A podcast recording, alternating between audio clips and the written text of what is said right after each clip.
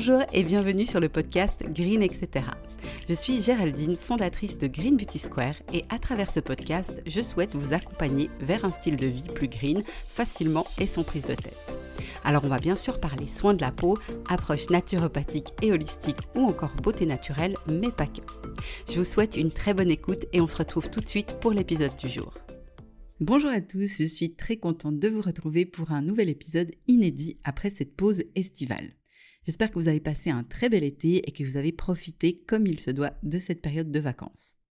Pour cet épisode de rentrée, j'avais vraiment envie de vous parler du collagène parce que je crois qu'il ne se passe pas une semaine sans que je reçoive un message qui me demande mon avis sur la supplémentation en collagène. C'est aussi un sujet que j'ai beaucoup discuté avec mon ami David qui est micronutritionniste et spécialiste de tout ce qui touche aux cellules. Je suis donc ravie de vous apporter un éclairage sur cette thématique ultra tendance. Alors, on commence par la base. C'est quoi exactement le collagène? Le collagène, c'est une protéine qu'on a naturellement dans le corps.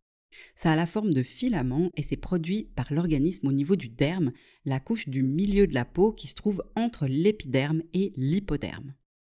Les cellules qui fabriquent le collagène s'appellent les fibroblastes et ce sont de véritables petites usines de jouvence qui fabriquent aussi une autre protéine, l'élastine.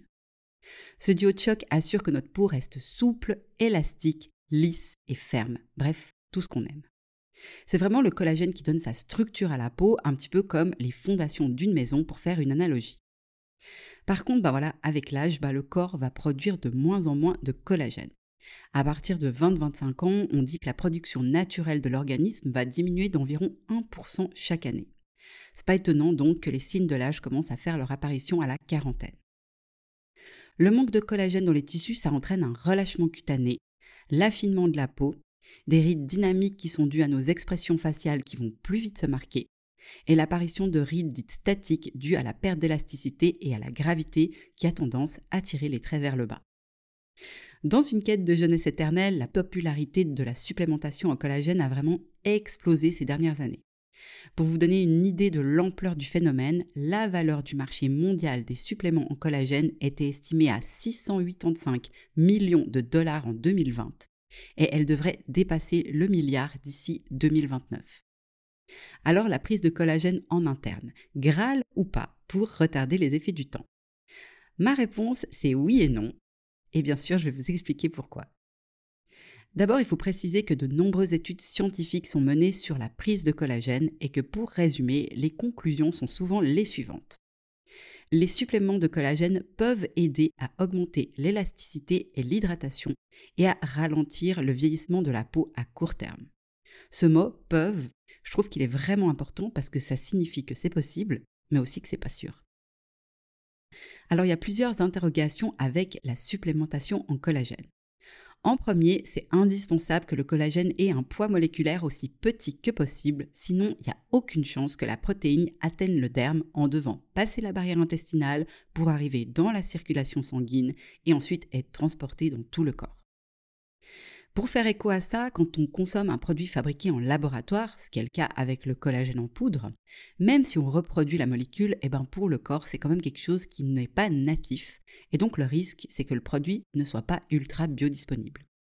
Et la biodisponibilité, c'est justement la faculté à être absorbé à un niveau plus élevé à travers la barrière intestinale, dans la circulation sanguine et transporté dans tout le corps.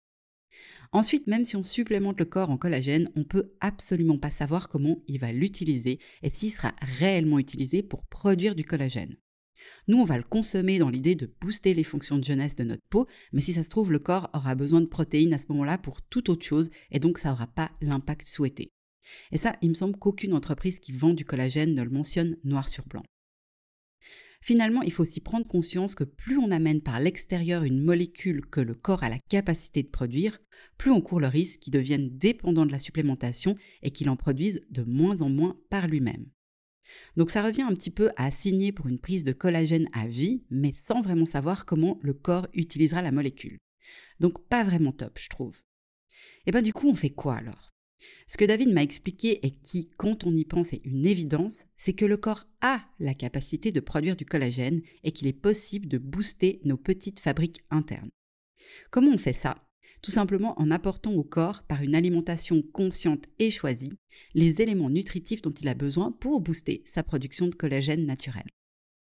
Il faut savoir qu'il y a très peu d'aliments qui contiennent naturellement du collagène. On retrouve le bouillon d'os, les œufs, l'os à moelle, la gélatine et les peaux de poissons et carapaces de crustacés à consommer en bouillon.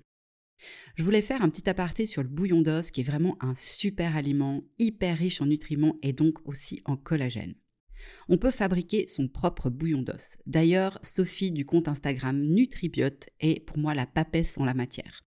Vous retrouverez sur son compte sa recette et elle propose même des ateliers pour apprendre à fabriquer son propre bouillon d'os sur Genève. Moi, j'avoue que j'ai pas trop envie en ce moment de prendre le temps de fabriquer mon propre bouillon. Et du coup, j'ai découvert une marque qui m'a été recommandée par plusieurs naturopathes qui fabriquent un bouillon d'os bio avec juste trois ingrédients des os de bœuf, de l'eau et du sel. J'aime vraiment ce produit pour sa simplicité, son côté rapide et aussi parce que c'est une forme concentrée. On dilue juste 10 grammes de bouillon dans de l'eau chaude et c'est prêt. Si vous avez envie de tester ce produit ou un autre que la marque propose, Jarmino m'a offert un code affilié pour ma communauté qui vous offre 15% sur votre première commande. Il suffit de taper J-A-R-M-I-N-O sur Google et vous tomberez sur leur site.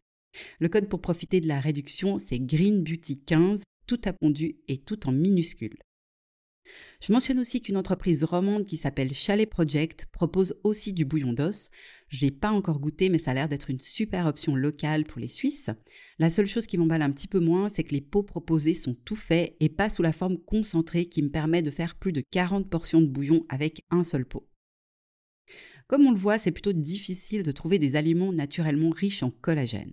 Par contre, on peut maximiser nos chances de booster nos petites usines internes en consommant des aliments qui contiennent les précurseurs utiles à sa fabrication. On va retrouver les aliments riches en vitamines A, C et E, le zinc, la silice et le soufre qui sont des oligoéléments qui contribuent à sa fabrication, et la lysine, la glycine, la proline et l'arginine qui sont des acides aminés précurseurs du collagène.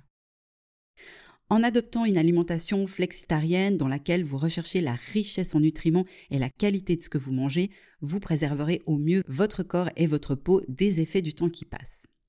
Mon conseil, c'est de vous familiariser avec les aliments les plus riches en nutriments que je viens de vous citer, mais bien évidemment, aucun souci si vous souhaitez faire de temps en temps une cure de collagène courte pour donner un coup de boost à l'organisme.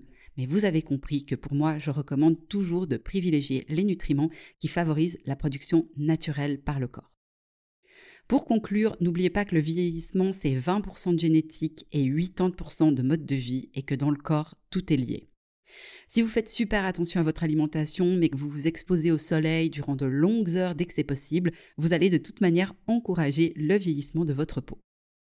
Donc dernier petit conseil pour booster votre hygiène de vie en mode vieillir en beauté, pensez à l'automassage et au yoga du visage qui ont un véritable effet positif sur la fermeté, la souplesse et la qualité de la peau si on pratique régulièrement. Soignez votre sommeil autant que possible. Consommez en interne et appliquez sur votre peau des substances antioxydantes. Limitez autant que possible le soleil en excès, la consommation d'alcool et de tabac. Et finalement, faites attention à ne pas vivre sous stress chronique. Voilà, c'en est tout pour aujourd'hui. J'espère vraiment que cet épisode vous aura apporté un regard utile sur cette thématique du collagène. Comme toujours, vous pouvez vous aussi contribuer à Spread the Green en partageant cet épisode autour de vous. Et moi, je reste comme toujours avec grand plaisir à votre disposition si vous avez des questions. Je vous dis à très bientôt pour un nouvel épisode et d'ici là, prenez soin de vous.